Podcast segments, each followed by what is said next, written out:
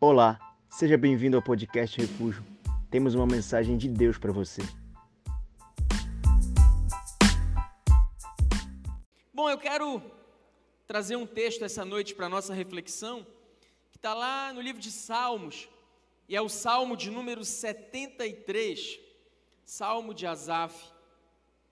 E eu quero ler com você do verso 1 até o verso 14, inicialmente. E o tema dessa mensagem é: Como me tornei isso?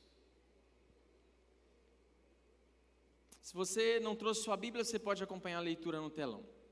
Então diz assim: Com efeito, Deus é bom para com Israel, para com os de coração limpo. Quanto a mim, porém, quase me resvalaram os pés.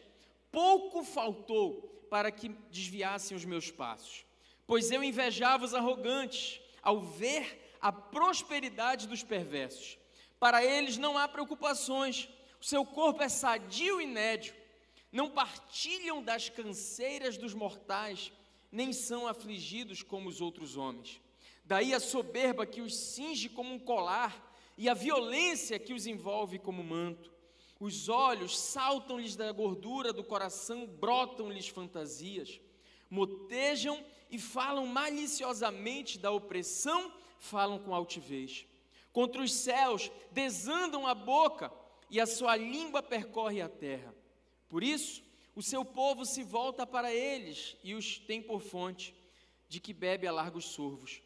E diz: Como sabe Deus? Acaso há conhecimento no Altíssimo? Eis que são estes os ímpios, e sempre tranquilos, aumentam as suas riquezas. Com efeito, inutilmente conservei puro meu coração e lavei as mãos na inocência, pois de contínuo sou afligido e a cada manhã castigado. Vamos orar. Obrigado, Pai, por essa noite. Obrigado por cada coração aqui escancarado para ouvir a tua palavra. Eu sei, Deus, que o teu espírito nos quer conduzir a uma reflexão que sem dúvida pode e vai mudar o rumo das nossas vidas, Pai. Fala conosco, nos molda, nos transforma, nos alimenta e nos nutre. Nos nutre com algo que vem dos céus, diretamente preparados, preparado para nós que aqui estamos, Pai. Temos fome e sede da tua presença. E eu sei, Senhor, que tu tens algo específico para o teu povo nessa noite. Nós estamos sedentos e famintos. Então, nos traz revelação que vem do alto, nos permita, Pai, ter entendimento da tua vontade a nosso respeito. Essa é a nossa necessidade, essa é a nossa oração, em nome de Jesus. Você pode dizer amém e tomar o seu assento aplaudindo a Ele bem forte.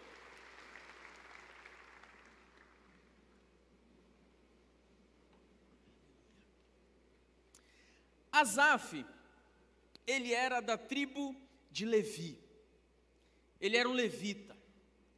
Você sabe que dentre as doze tribos de Israel, a tribo de Levi ficou conhecida e marcada por pela sua adoração. Até hoje a gente ainda vê muita gente falando equivocadamente, se referindo aos músicos da igreja como sendo levitas.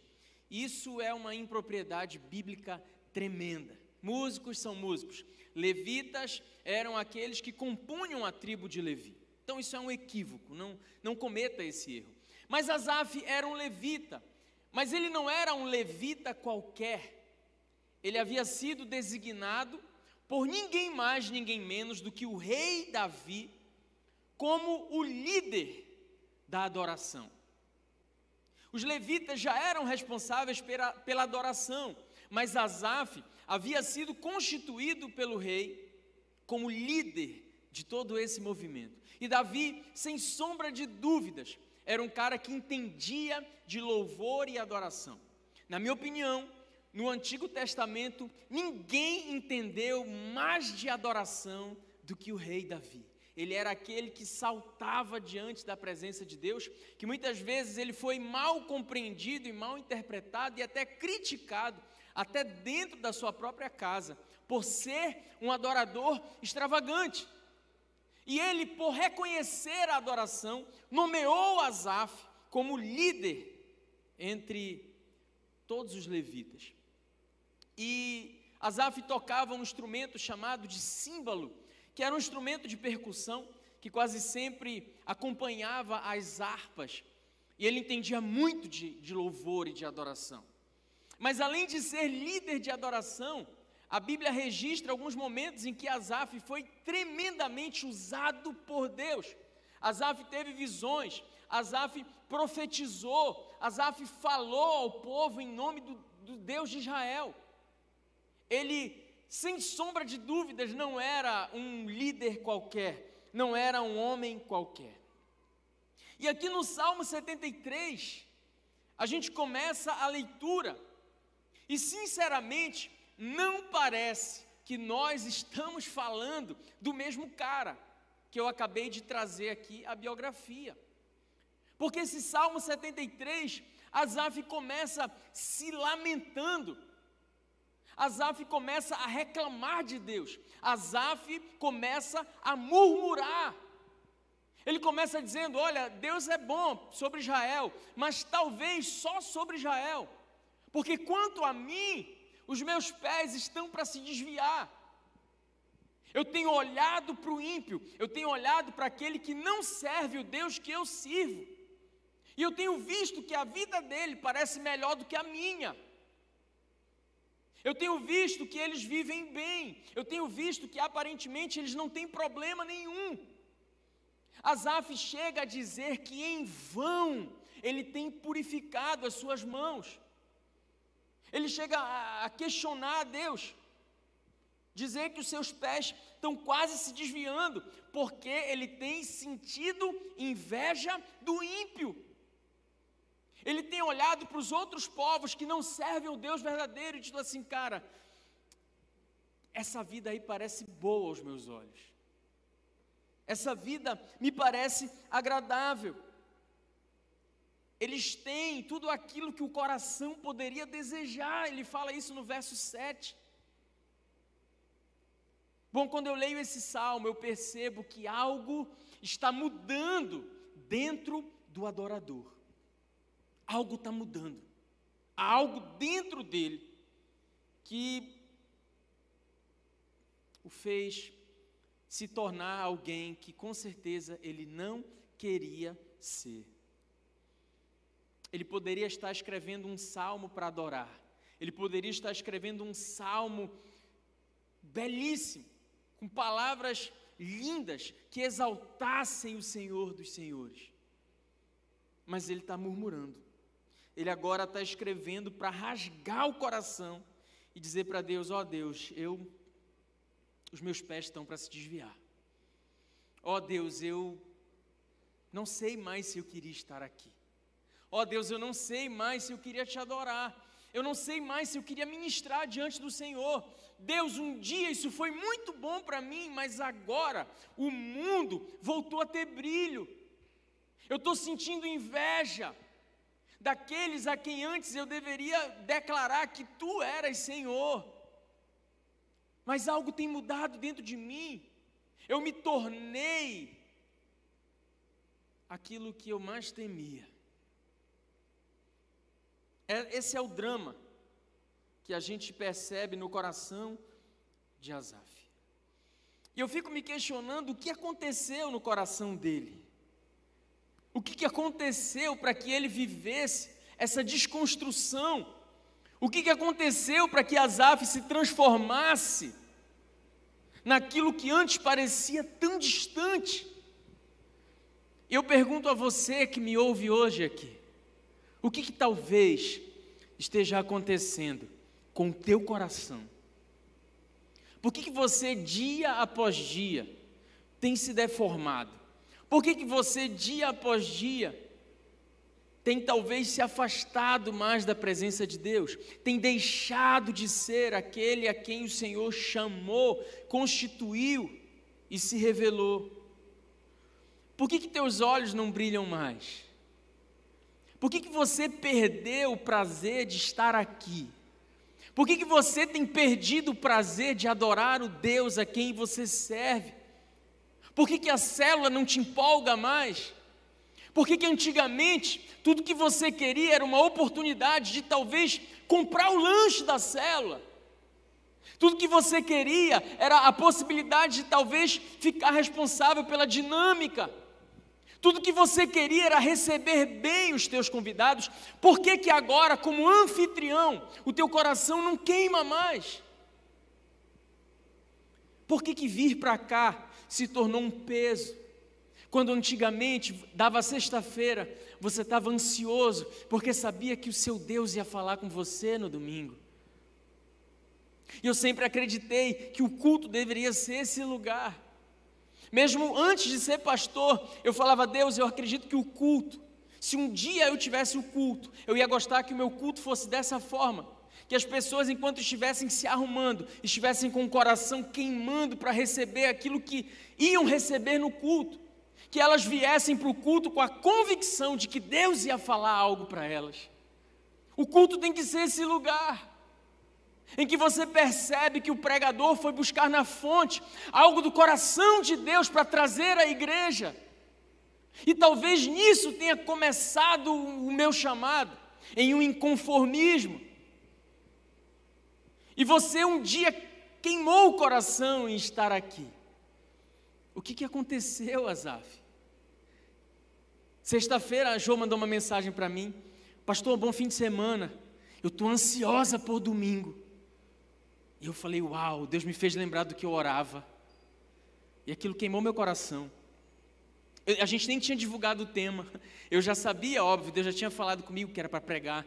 Mas eu falei, Deus, é esse o coração que o Senhor deseja que nós, como igreja, tenhamos. É sexta-feira, mas eu estou contando as horas para estar ali, para receber tudo que os céus têm para me entregar. Porque se eu sou um adorador, adoração é o que eu faço.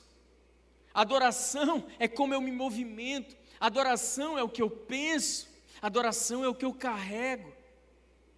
Mas Azaf se, se deformou. Ele não quer mais ser núcleo da célula, ele não quer mais liderar. Quando tem um evento, ai, meu Deus, mais uma, mais um evento. Ah, eu não acredito, mais uma inscrição. Ah, eu não acredito que tem isso. Ai, hoje estava engarrafado para entrar na igreja. Ai, hoje arrebentou a corda do violão do Tiago. Ai, o Tiago pula demais. Ai, o, saxe do Moisés. Já viu gente assim? Chata. O pior é que tem muita gente que se deforma no processo. Você não era assim. Por que, que você se tornou isso? E como pastor, eu atendo muita gente que me diz isso, pastor, eu não sei como eu me transformei nisso. Pastor, eu não sou isso que sou, eu não sou isso que eu pratiquei. Algo morreu, algo se perdeu dentro de mim. Algo aconteceu na vida de Asaf. Eu quero analisar algumas falas dele aqui, para a gente descobrir os passos que ele deu para que um adorador se transformasse num reclamão num, num murmurador. Primeiro, eu acredito que Asaf ele se vitimiza diante de Deus. Há nele um comportamento de vítima, há nele um discurso de vítima. Ele começa dizendo: verdadeiramente Deus é bom sobre Israel, sobre aqueles que têm o coração puro, quanto a mim, porém, é, Deus é bom, mas não comigo. Quanto a mim, porém, os meus pés estão para se desviar. Por que, Azaf? Ah, porque eu estou vendo que o fulano prospera, o ciclano se dá bem, o beltrano se dá bem, e eu, eu estou aqui, coitado de mim, purificando as minhas mãos, vivendo a minha inocência, e isso parece que não valeu a pena. Eu sou o pobre coitado, eu sou a verme do cocô, do cavalo, do bandido, coitado de mim, sinta pena, por favor. Até a minha postagem no Instagram e no Facebook, eu fiz um check-in dizendo que estou me sentindo triste, porque eu preciso do teu comentário, eu preciso do teu like, eu preciso que você me dê atenção. Asaf está se vitimizando aqui. Deus é bom para eles, mas eu, ah, eu estou quase me desviando. Até o ímpio se dá bem na vida e eu estou liso. Nada acontece. Ai, coitado, é só prova. A minha vida é só luta. Ai, Jesus, ai. E qual o problema disso? É que o nosso drama, ele jamais vai atrair a atenção de Deus para nós. Vou além. Se eu me coloco na posição de vítima, eu crio uma outra polarização. Se eu sou vítima, então Deus é meu algoz. Coitado de mim, Deus, eu estou a ponto de me desviar. Tu és injusto, porque tu dá para o ímpio aquilo que deveria ser para mim. Se eu sou um coitado, então o Senhor é injusto. E aí, quando a gente se vitimiza, a gente impede de corrigir o erro. A vitimização é exatamente o oposto do arrependimento e da mudança. E a pessoa que se vitimiza, quase sempre ela se torna um caçador de culpados. Todo mundo tem culpa, menos eu. Eu sou pobre coitado tudo dá errado na minha vida, o ímpio prospera e eu não. Só faltava o Azaf dizer que ele era remo. Aí a gente verdadeiramente ia ficar com pena dele. Mas é quase todo um discurso azulino aqui. Coitado de mim, eu subo para a série B, não duro nem um ano e já caio. Mas ganhei o Mirassol. Ah, daí. Essa semana eu reli um texto muito interessante. Ah, de um autor que ele é médico, ele é, ele é psicanalista, ele é psiquiatra, ele é doutor. O nome dele é Jorge Forbes. E, e o texto é Basta de Queixas. Um texto muito interessante que ele fala sobre a cultura de se queixar, de reclamar. E ele fala que muitas vezes a queixa ela, ela acaba sendo um assunto a ser puxado. E ele diz que está todo mundo, todo tempo, se queixando de alguma coisa. A gente começa a conversa se queixando. A gente pega o elevador com alguém e a gente inicia fa falando mal do tempo, falando mal do governo, falando mal de tudo. E ele fala um negócio muito interessante. Olha, eu tirei um, um trecho aqui do texto, ele diz assim: Ouvimos destes aquele lamento corriqueiro, autoelogioso Acho que eu sou bom demais para esse mundo. Tenho que aprender a ser menos honesto e mais agressivo. Conclusão: se não fossem os outros, ele, o queixante, seria maravilhoso. Por isso, olha o que Jorge Forbes diz: toda queixa é narcísica. Aliás, é comum o queixoso se valer da nobreza das justas reivindicações sociais para mascarar o seu exagerado amor próprio. Então eu reclamo, eu sou vítima, mas na verdade é porque eu quero que tudo gire em torno de mim mesmo.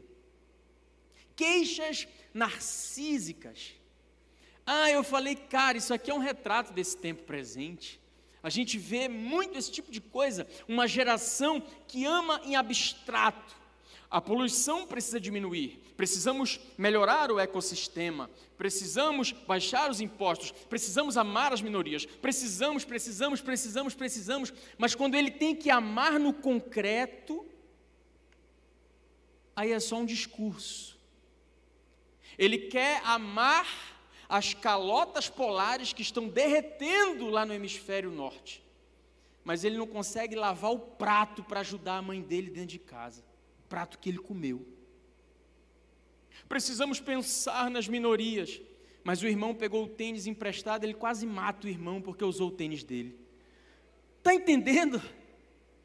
Mas o discurso é muito bonito, é uma vitimização que eu jogo na rede, porque na rede eu tenho o teu aplauso. Porque na rede eu vou encontrar vários outros queixosos que também se vitimizam. E no nosso coitadismo narcísico, a gente se retroalimenta. E aí se juntam duas vítimas, aí dá certinho. Aqui, nossa, na célula, como acontece isso? Um queixoso narcísico se encontra com outro queixoso narcísico. Aí os dois se dão as mãos e vão juntos para o inferno. Isso acontece muito. Mas muito. Porque, como eu sou a vítima, eu não preciso de arrependimento. Quem tem que se arrepender é o meu líder tirano e carrasco que me tirou do núcleo porque eu errei. Ah, quem tem que mudar é o pastor, porque ele está me jogando em direta daí do púlpito. Alguém falou a minha vida para ele. Não sou eu, não, é ele que usa o púlpito para bater. Esse pastor é um hipócrita. Enquanto existir Deus, o diabo e o pastor, ninguém tem culpa. Só os três. Então a gente vai vivendo isso. A gente não, não ama em concreto, cara. Vítimas narcisísticas. Todo mundo é culpado, menos ela. Sabe, isso me lembra muito o que aconteceu no Éden. Quando Adão vai e come o fruto, e Deus vem ter com ele, Adão, qual é o papo, cara? Por que você fez isso? Ó oh, Deus, seguinte, a culpa é da mulher que tu me deste. Patife. Adão põe a culpa na mulher e em Deus. Todo mundo é culpado, menos quem? Menos o alecrim dourado, fofo, raro da Grécia Antiga. Todo mundo é culpado. Deus, o Senhor é culpado. O Senhor não era para ter me dado essa mulher. Se o Senhor não me dá essa mulher, eu não tinha comido fruto e ela também é culpada. E olhando, eu acredito que Adão foi o principal culpado. Como marido, ele tinha que estar cuidando da esposa dele. Como é que ela está trocando ideia com uma serpente e o cara está engolindo mosca? Bobão, lésio.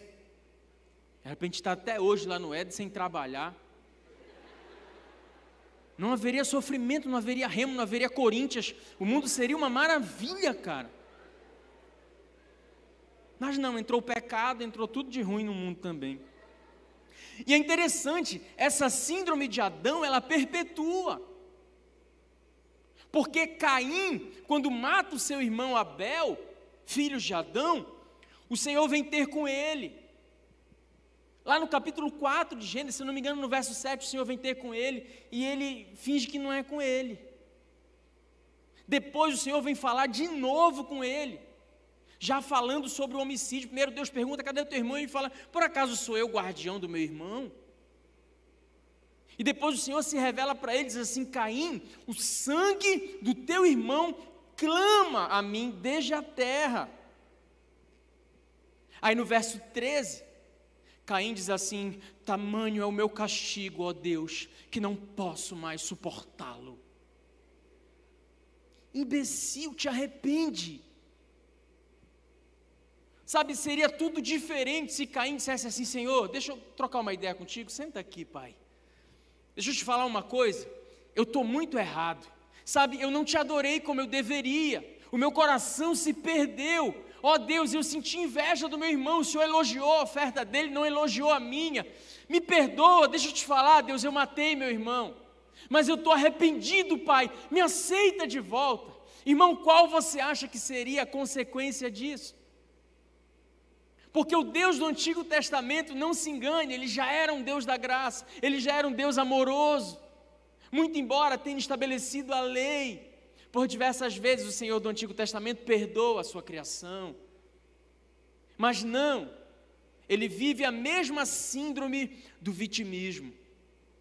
Oh, o culpado é o Senhor que está me castigando. O meu, meu castigo, Deus, é injusto. O cara coloca Deus na qualidade de algoz. Eu sou a vítima, a tua punição é pesada demais. E aí Deus não pode tratar quem se vitimiza. Jesus não falou assim: quem quiser me seguir, seja a vítima e me siga. Jesus disse: quem quiser me seguir, negue-se a si mesmo. E quando você se vitimiza, você está, na verdade, alimentando o teu eu, você está alimentando esse si mesmo que Jesus te mandou negar. Mas você está coitado do eu mesmo. Ai, coitado do eu mesmo. Eu mesmo é um pobre coitado. Ai, o ímpio prospera, Senhor, e eu que estou aqui adorando com meu símbolo. Ai, os meus pés estão a ponto de se desviar. Para, Zaf. Para com isso. Para com esse discurso de vítima.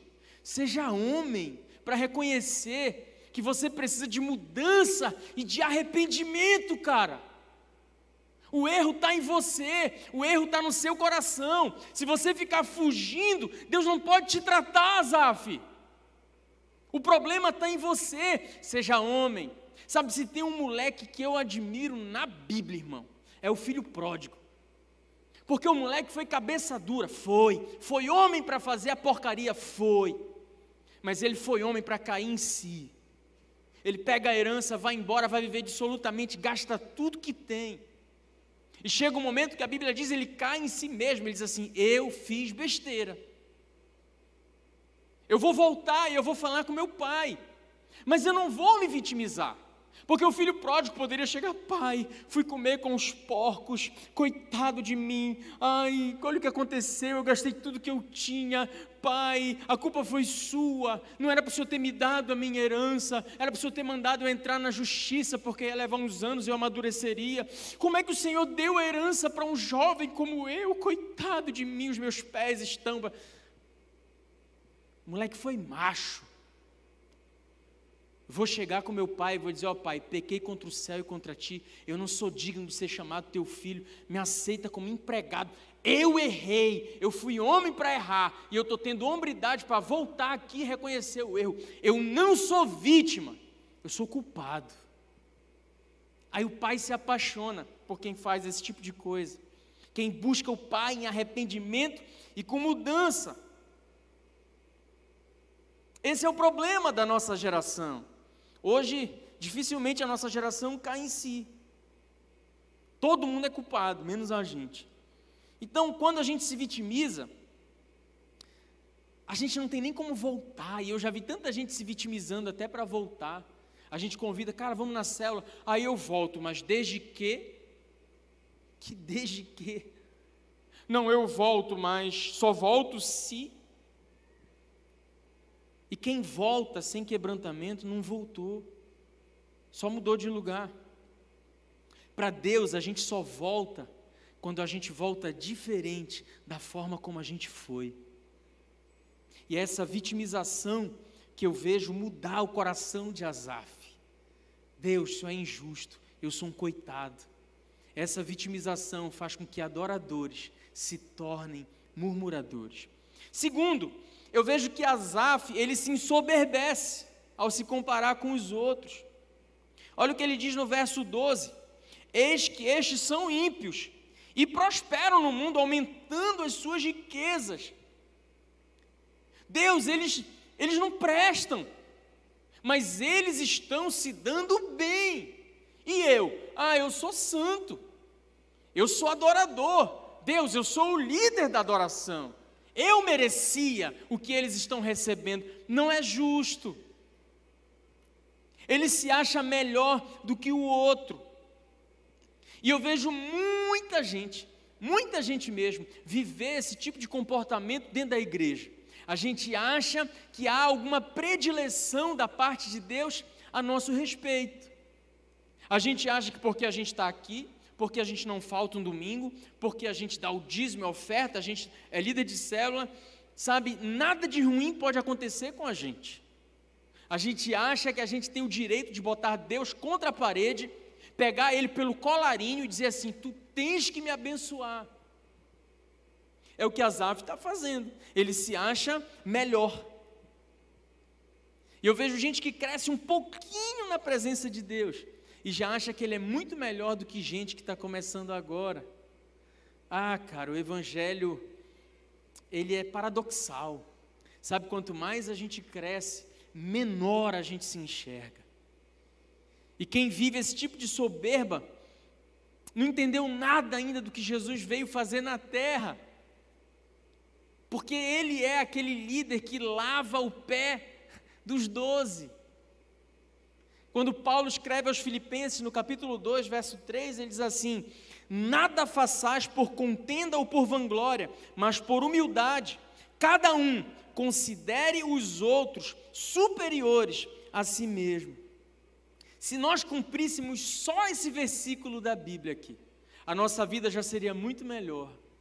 Se nós enxergássemos os outros como sendo maiores do que nós, se nós nos enxergássemos menores, Se você tratasse o irmão que está sentado do seu lado da mesma forma que você trata o seu chefe todos os dias, o mundo seria melhor. Se você tratasse quem tem um cargo abaixo do seu, da mesma forma que você trata alguém que tem um cargo acima do seu, você seria um cristão melhor, porque você estaria cumprindo a vontade de Deus.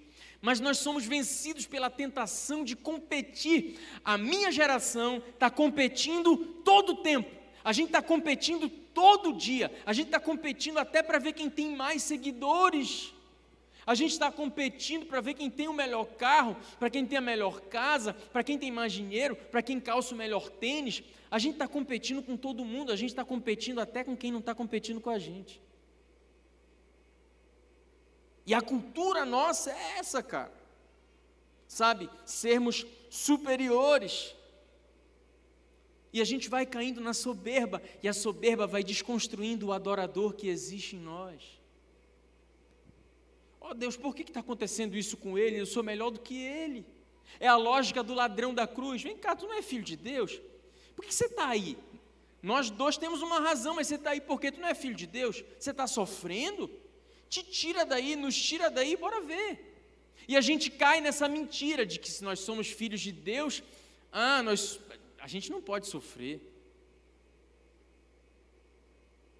Sabe, a gente acha que nada pode acontecer contra a gente, e a humildade é a gente cair em si, é a gente não ver além daquilo que a gente é de fato. A soberba é um problema de visão. Quase sempre o soberbo ele enxerga o outro como sendo menor do que ele, consequentemente, ele se enxerga maior do que todo mundo.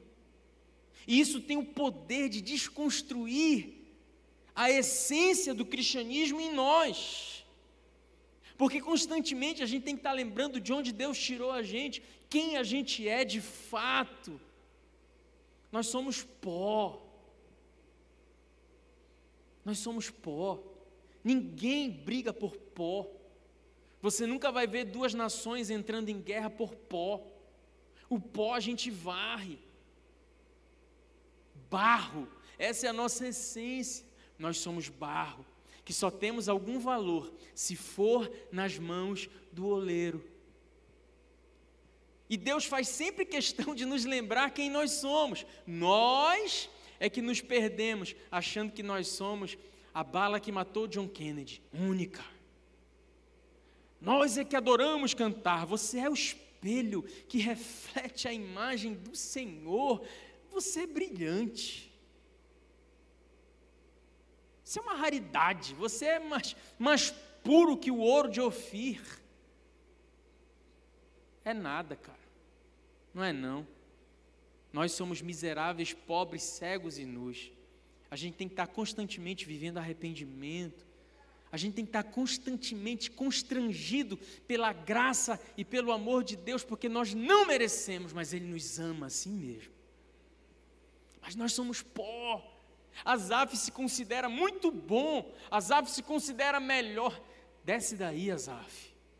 Cara, se você construir esse pedestal para você subir, cada vez mais você vai se distanciar de quem o Senhor quer que você seja, Asaf. Um adorador não tem que se julgar melhor do que ninguém. Um adorador não tem que se julgar superior a ninguém. Para de salientar uma virtude mentirosa, cara. Humildade é não fazer questão de exibir virtude. Você tem virtude? Glória a Deus, que bom, cara, mas saiba que é pela misericórdia. Até os dons que Deus nos dá, Ele nos dá para Ele ser glorificado e não nós. Não é para nossa glória, não é para que a gente se vanglorie, para que a gente se ache alguma coisa. Não é Azaf. Ah, terceiro, Asaf acredita que o que faz para Deus não vale a pena. Olha onde ele chega, cara. Ele chega ao ponto de olhar e dizer assim: não está compensando. Olha o que ele diz no verso 13: Na verdade, em vão eu tenho purificado o meu coração e lavei as minhas mãos na inocência. Deus, é em vão que eu estou fazendo para ti. Eu acho que isso aqui é o, é o fundo do poço. Quando a gente olha para a nossa vida com Deus e diz assim: que desperdício. A pergunta é, igreja, por que que você serve a Deus? Pensa aí, responde só para você agora. Por que você vive o que você vive? Por que você está aqui hoje, domingo à noite? Por que você serve a Deus? Sabe, se for só por medo do inferno, se for só para achar que Deus é um comerciante, que ele faz um escambo, ó oh, Deus, eu te dou a minha adoração, em troca o Senhor me abençoa. Ó oh, Deus, o Senhor é um gênio da lâmpada mágica, eu vou esfregar, fazer três pedidos e acabou. Por que, que você serve a Deus? Porque se você de fato servi-lo dessa forma, em algum momento da sua caminhada você vai se deformar. Você vai achar que não valeu a pena, porque Deus não tem responsabilidade com essa imagem equivocada que a igreja dos dias de hoje criou para ele. Esse Deus não existe. Esse Deus que você faz nove domingos na campanha e ele tem que te abençoar, esse Deus não existe. Lamento te dizer isso. Ou, aliás, eu te digo isso com muito orgulho, apesar do que acontece comigo todas as vezes que eu digo isso. Não existe. Por que, que você serve a Deus? Pelo que Ele pode te dar? Cara, você vai se frustrar. O adorador vai virar murmurador. Ó oh Deus, eu pensei que eu, por eu te servir, eu prosperaria mais do que o ímpio. E a empresa do ímpio está prosperando, e a minha. Ó oh Deus, vale a pena fazer caixa 2. Vale a pena omitir declaração no imposto de renda, porque o meu amigo está aí, está faturando. Vale a pena no serviço público receber propina, está todo mundo recebendo e prosperando. E olha eu aqui, Deus. Hum. É exatamente isso que o diabo quer que você pense.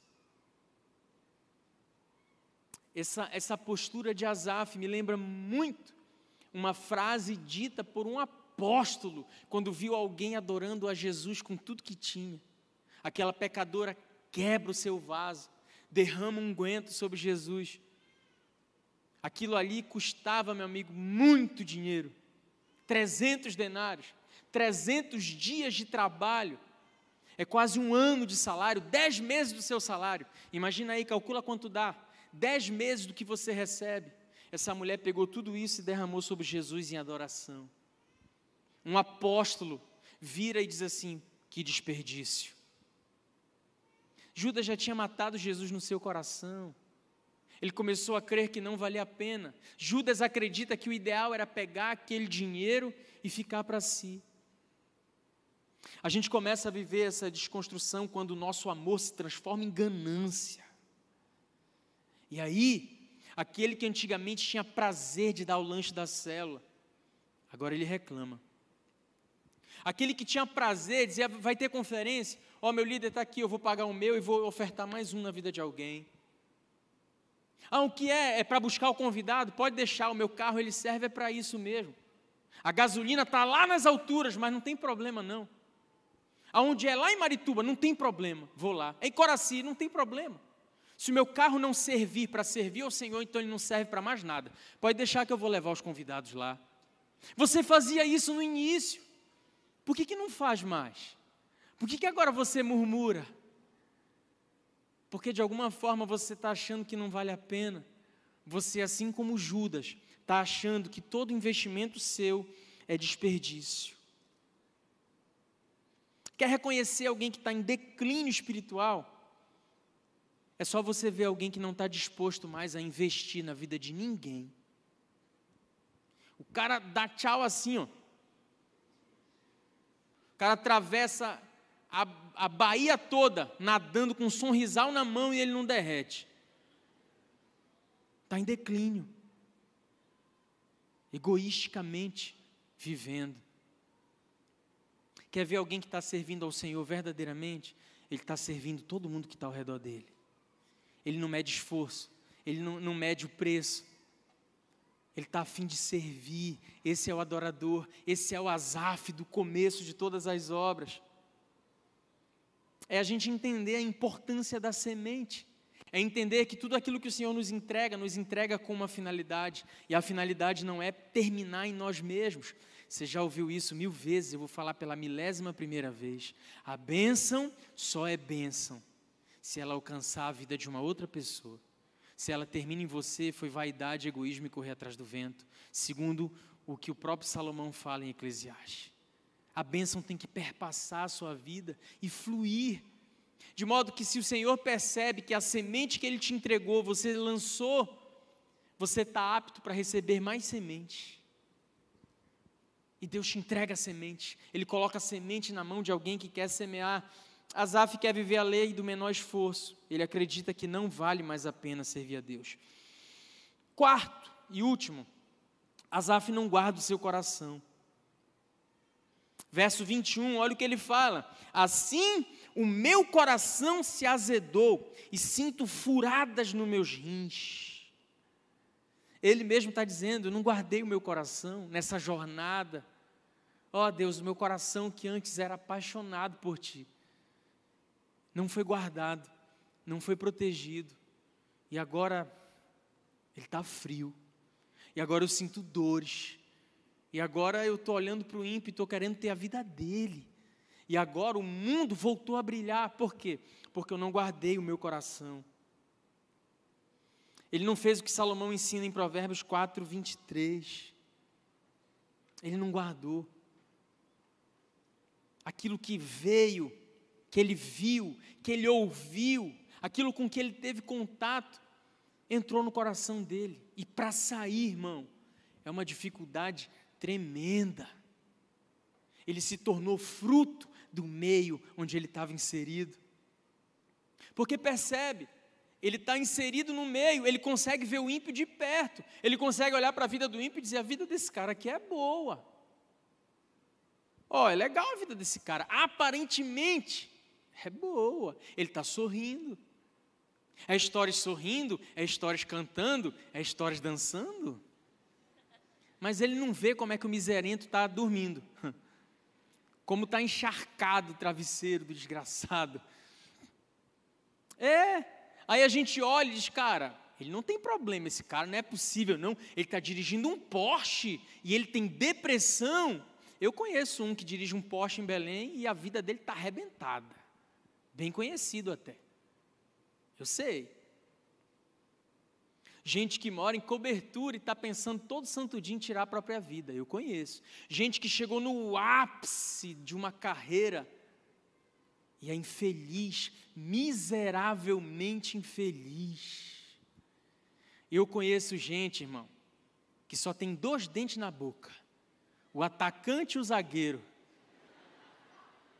Você vai, você vai na casa e diz, pastor, só o que eu tenho é esse chafé para te oferecer mas é feliz, é cheio do Espírito Santo. Ah, como é bom caminhar com gente assim.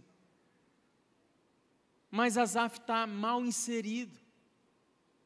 Olha o que, que, olha o que, que Salomão fala em Provérbios 4, 23, mas eu quero seguir adiante, eu quero ir até o 26. Ele diz assim: o 23 você conhece. Sobre tudo que se deve guardar, guarda o teu coração, porque dele procedem as fontes de vida. Aí olha o que ele diz nos versos 24, 25 e 26. Desvia de ti a falsidade da boca e afasta de ti a perversidade dos lábios. Ou seja, cuidado com aquilo que você anda ouvindo e cuidado com aquilo que você anda falando. Verso 25: Os teus olhos olhem para frente e as tuas pálpebras, pálpebras olhem direto diante de ti. Cuidado com os teus olhos.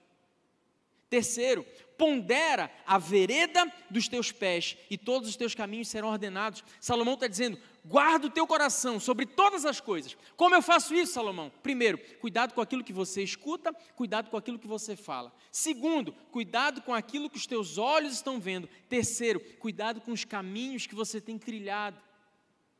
Salomão está falando de relacionamentos. Cuidado com o local no qual você está inserido porque é no local que você está inserido que você vai ver, que você vai falar, que você vai ouvir. É aí que contamina o teu coração, porque você começa a conviver com a mentira do ímpio, você começa a dizer, cara, é essa vida que eu quero para mim. Então o que eu quero, ah, eu não quero mais ser cheio do Espírito Santo, eu quero ser cheio de dinheiro, porque ele é assim e ele é feliz. Ah, o que eu quero é passar no concurso dos meus sonhos, então eu vou menos para a célula, vou me dedicar menos a viver o propósito para o qual eu fui criado, porque o importante, eu não vou mais jejuar, não, porque agora eu tenho que cuidar do meu corpo. O importante para mim é ser grande, eu não quero mais ser frango. O importante é eu dirigir um carro importado, então eu não vou mais dar o meu dízimo. Afinal de contas, o meu dízimo é alto, então eu tenho que guardar, porque ter, o cara lá tem o carro importado e ele é feliz. Olha como o local onde a gente está inserido começa a transformar aquilo que nós somos e de adoradores, sem perceber, num processo muitas vezes lento e gradativo. Nós nos tornamos murmuradores, porque perdemos o foco. Aquilo que a gente vê, ouve, os caminhos que a gente percorre, nos tiram do centro da vontade de Deus. É assim que as coisas entram no nosso coração. Se nós não fizermos constante manutenção dos nossos sentimentos, a nossa gratidão por tudo que Deus já fez na nossa vida vai ficando para segundo plano. E a gente vai se perdendo, tal qual Asaf. Fica de pé. Uh, eu quero te mostrar o desfecho dessa, dessa palavra aqui. O verso 17 em diante. Na verdade, até o verso 16, Asaf se lamenta. No verso 17, ele fala algo que é um divisor de águas na vida dele. Ele diz assim: Até que entrei no santuário de Deus e atinei para o fim deles. Até o verso 16 ele está murmurando, ele está falando que a vida do ímpio é boa, que o ímpio prospera, que foi vã a atitude dele de guardar o coração, e papapá, e Deus é muito bom, tu és bom com eles e tu não és comigo. É boa a vida do ímpio.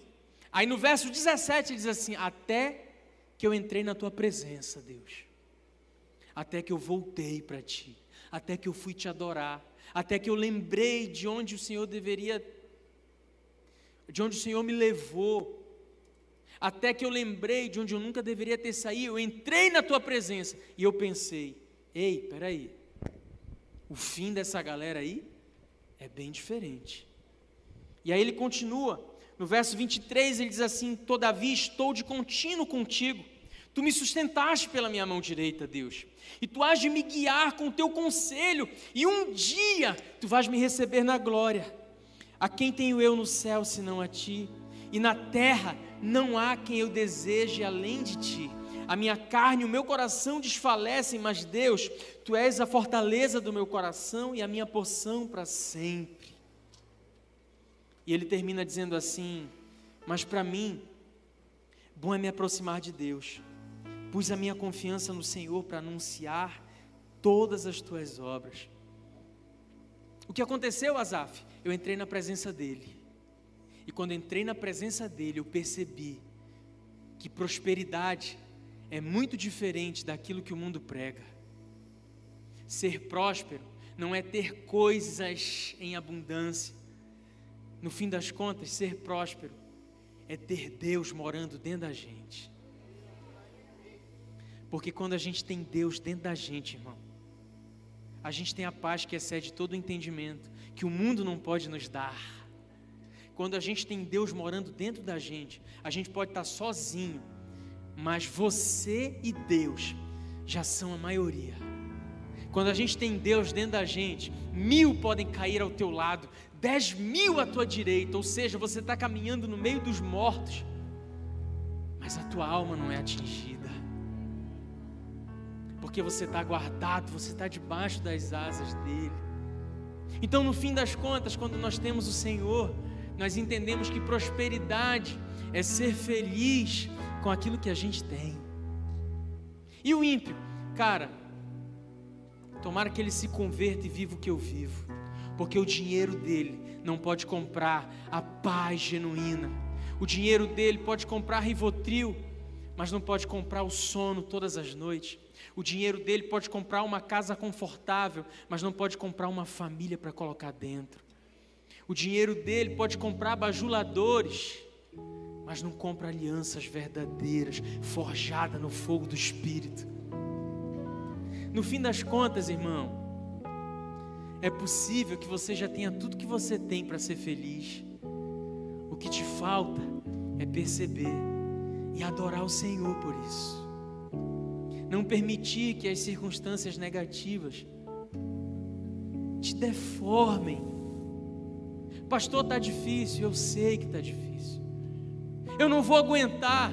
Você falou isso mês passado e aguentou até aqui. Você está aqui, você está vivo, você está respirando, você está me ouvindo. Quando você sair daqui, tem um cobertorzinho te esperando, não tem? Tem uma cama, uma rede, tem alguém te esperando? Se não tem, é só você olhar para o lado e tem alguém do teu lado que te ama para caramba, que talvez nem te conheça, mas pode olhar para ti e te dizer assim: você é meu irmão. E isso é o mais lindo na nossa fé. A gente conhece alguém cinco minutos, a gente já dá a paz, chama de irmão e diz: Que bom te conhecer. Para mim foi um prazer viver em comunhão. Amigo mais chegado que o irmão. Deus te ama tanto que te trouxe para cá, que te deu uma família para você chamar de sua. Talvez solitário a vida inteira você caminhou. Olha essa multidão aqui, olha o teu redor. Todo mundo aqui está preocupado com você. Você pode ter certeza disso. Você tem gente com quem contar. Você tem uma família espiritual para chamar de sua. Você tem uma igreja para amar, para dizer essa é a minha igreja. Esse povo serve o mesmo Deus que eu. Eu sou próspero e não sabia. Eu tenho razões para te adorar adorar, Senhor. Eu tenho razões para levantar minha mão hoje e dizer: Deus, muito obrigado. As lutas têm me forjado, as lutas vieram, mas um dia elas só servirão para o meu testemunho, e eu hei de testemunhar que tu és bom em todo tempo, a tua misericórdia dura para sempre, Pai. Aleluia, aleluia. Então não se deforme, meu irmão. Não deixa a dificuldade te deformar. Cadê o adorador aí dentro? Procura em algum lugar aí dentro. Aquele menino cheio de fé, ele ainda está escondido aí. Aquela moça que chegava aqui, botava os pés nesse santuário e as lágrimas desciam pelo rosto, ela ainda está aí dentro. Ainda há um adorador dentro de você, independente do caminho que você tem trilhado. Talvez você estivesse distante muito tempo. Deus te trouxe hoje aqui e me deu essa mensagem para falar com você, para você voltar, Zaf. É aqui, é no santuário, que a gente percebe que nunca vai ser em vão servir ao Senhor. Nunca vai ser em vão. Você e Ele continuam sendo maioria. O que você precisa é perceber que você precisa é cair em você mesmo e reconhecer que talvez o caminho que você tem trilhado não seja o caminho para o qual Deus te chamou. Faz igual o filho pródigo. Ó, oh, eu vou voltar. Chega de vitimizar. Chega de eu ficar colocando a culpa em todo mundo. Deus, o Senhor ainda pode me amar? Como é que a gente ainda tem coragem de perguntar isso para Ele? O dia que você sentir dúvida do amor de Jesus, olha para a cruz, meu irmão. Ela está vazia. Ele foi pregado com os braços abertos. Sabe para quê? Para que nunca mais eles se fechassem para você. Eles ainda estão abertos. Eles ainda estão abertos na tua direção. Ele te ama. Te ama tanto que ele não quer que você continue sendo o mesmo te ama tanto que te trouxe aqui para te dizer, filho, volta, volta para casa. Eu ainda estou aqui. O que eu tenho para fazer na tua vida não mudou. Eu não tenho plano B e C. Eu continuo com o plano A de pé. Lembra qual é? É te fazer um adorador. Não permita que a dor te deforme. Você continua sendo meu filho amado em quem me compraz. Se essa palavra é contigo, se essa palavra Deus usou para falar o teu coração, eu quero orar por você. Volta, Azaf. Ainda está de pé a tua posição. Você é um adorador. Foi Deus que te colocou nessa posição. Volta hoje. Volta, mas volta com um cântico de louvor nos teus lábios. Volta, mas volta adorando. Volta dizendo para Ele: Jesus, é daqui para a eternidade é para nunca mais me afastar. Deus, eu quero que o teu nome continue me estremecendo. Eu estou com saudade, eu estou aqui, Pai. Eu estou com saudade do jardim. Eu estou com saudade do que a gente viveu um dia. Eu quero voltar para ti. Eu quero voltar, eu quero me entregar hoje. Talvez você esteja aqui pela primeira vez. Oh, você nunca teve a oportunidade de se entregar para Ele. Vem se entregar para Jesus hoje. Vem aqui à frente, deixa eu orar por você, minha irmã. Deixa eu orar por você, minha ovelha. Deixa eu te abençoar para que você possa desfrutar dos melhores anos da sua vida de hoje em diante. Não precisa ser desse jeito. Você não precisa se conformar com aquilo que você se transformou. A graça de Deus, a misericórdia, volta para o jardim. Volta para o lugar de onde você nunca devia ter saído. Vem, sai do seu lugar, vem aqui à frente. Esse foi o podcast Refúgio. Esperamos que tenha te abençoado. Para mais informações sobre nosso ministério, acesse nossas redes sociais.